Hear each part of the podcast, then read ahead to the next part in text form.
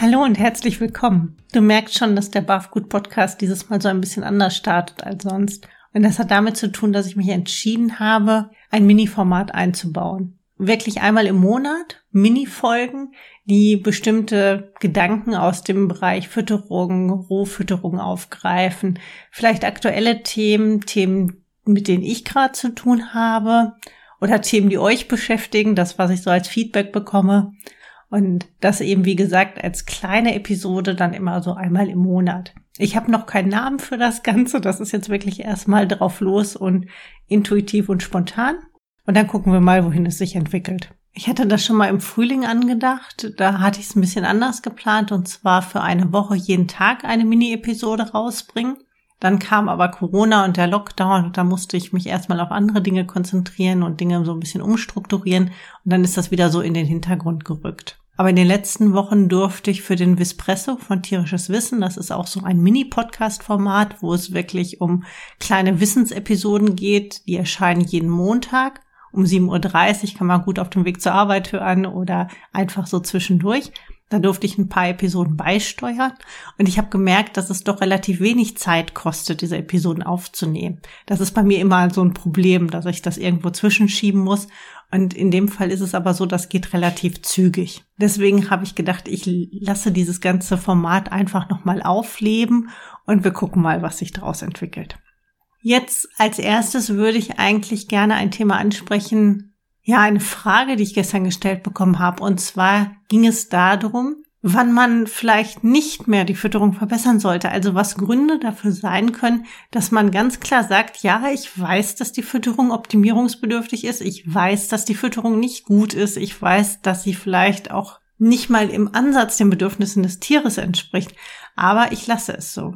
Und in dem Fall kam die Frage von einer Halterin, die einen krebskranken Hund hatte und die wirklich schon auch einen sehr alten Hund hat. Und wo es eben darum ging, stellt man jetzt nochmal auf Barf um. Der Hund hat so halb Trockenfutter, halb Nassfutter bekommen. Allerdings eben jetzt auch nicht super Premiumfutter, sondern eher so Mittelklasse. Und sie hatte sich dann eingelesen und, und dann kam der Gedanke, oh je, was habe ich die ganze Zeit gefüttert? Ich möchte das besser machen.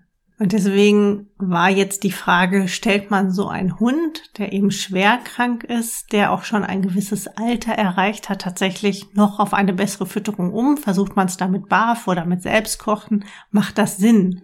Grundsätzlich denke ich, dass es immer eine gute Idee ist, sich mit Fütterung, mit Ernährung auseinanderzusetzen, weil ja auch viel im Drumherum passiert. Also Dinge wie, dass das Fell besser wird, dass der Output geringer wird, dass die Verdauungsorgane vielleicht weniger in Anspruch genommen werden.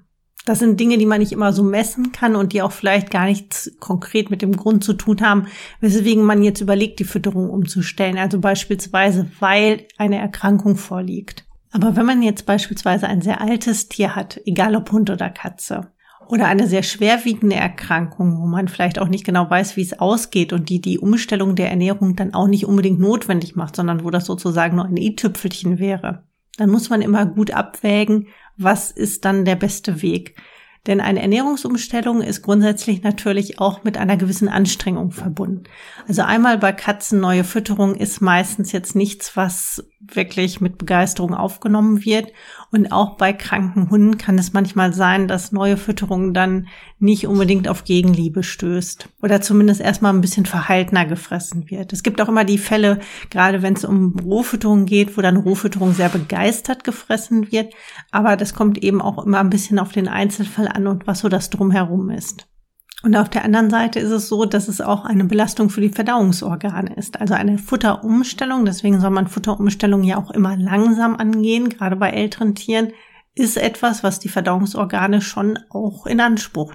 Und gerade bei älteren Tieren ist das eben manchmal ein Problem, dass die Magensäure nicht mehr so ist wie früher oder dass die Pankreasleistung, die Leistung der Bauchspeicheldrüse nachlässt oder insgesamt auch der Verdauungstrakt langsamer arbeitet.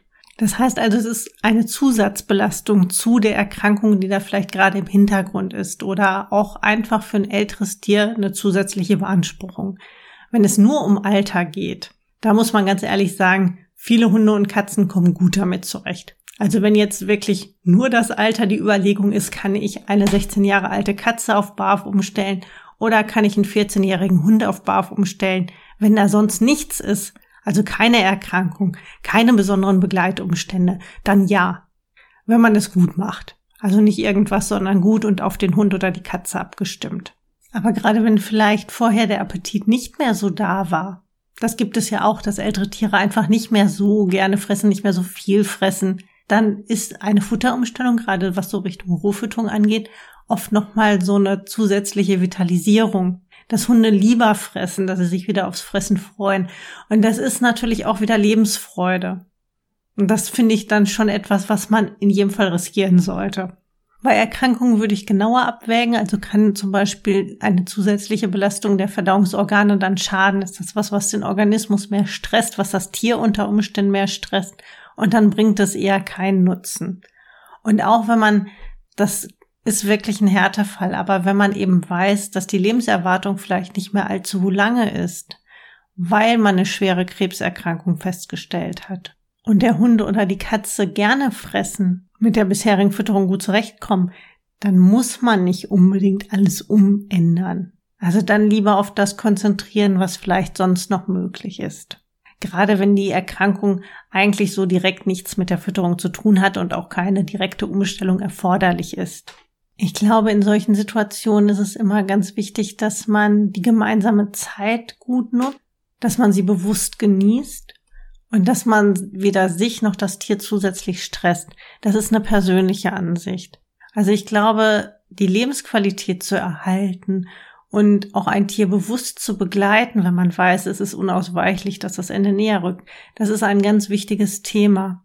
Und man kann natürlich versuchen, die Fütterung dann noch umzustellen und nochmal das Beste rauszuholen. Nur wenn ich natürlich weiß, dass ich meine Katze lebenslang vielleicht mit Trockenfutter gefüttert habe und erfahrungsgemäß eine Umstellung dann extrem langwierig und schwierig ist, dann sollte man fragen, ob das sein muss, ob das was bringt.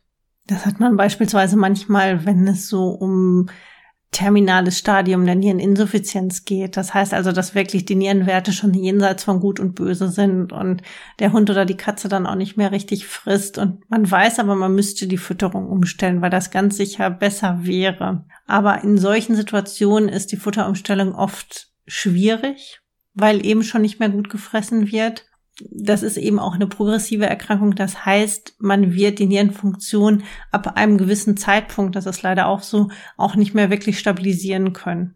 Ja, also das ist auch hier wieder ein Extremfall. Bei einer normalen, in Anführungsstrichen normalen Niereninsuffizienz, wenn eben jetzt gerade eine Niereninsuffizienz festgestellt worden ist, dann unbedingt die Fütterung verändern. Absolut und sofort. Ja, also das darf man nicht verwechseln.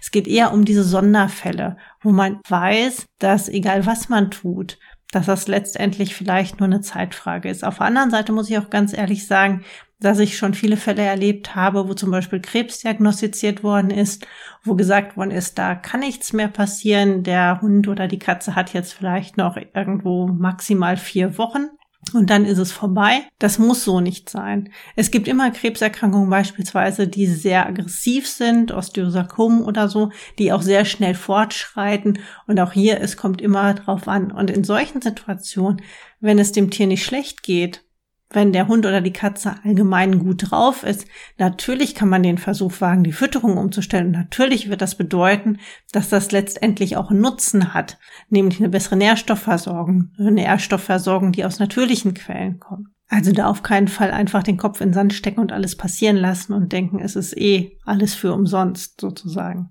sondern gucken, was ist für meinen Hund, meine Katze das Beste.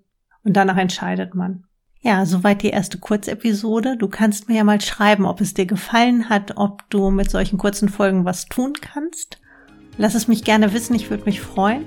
Und dann hören wir uns beim nächsten Mal wieder. Bis dahin. Tschüss.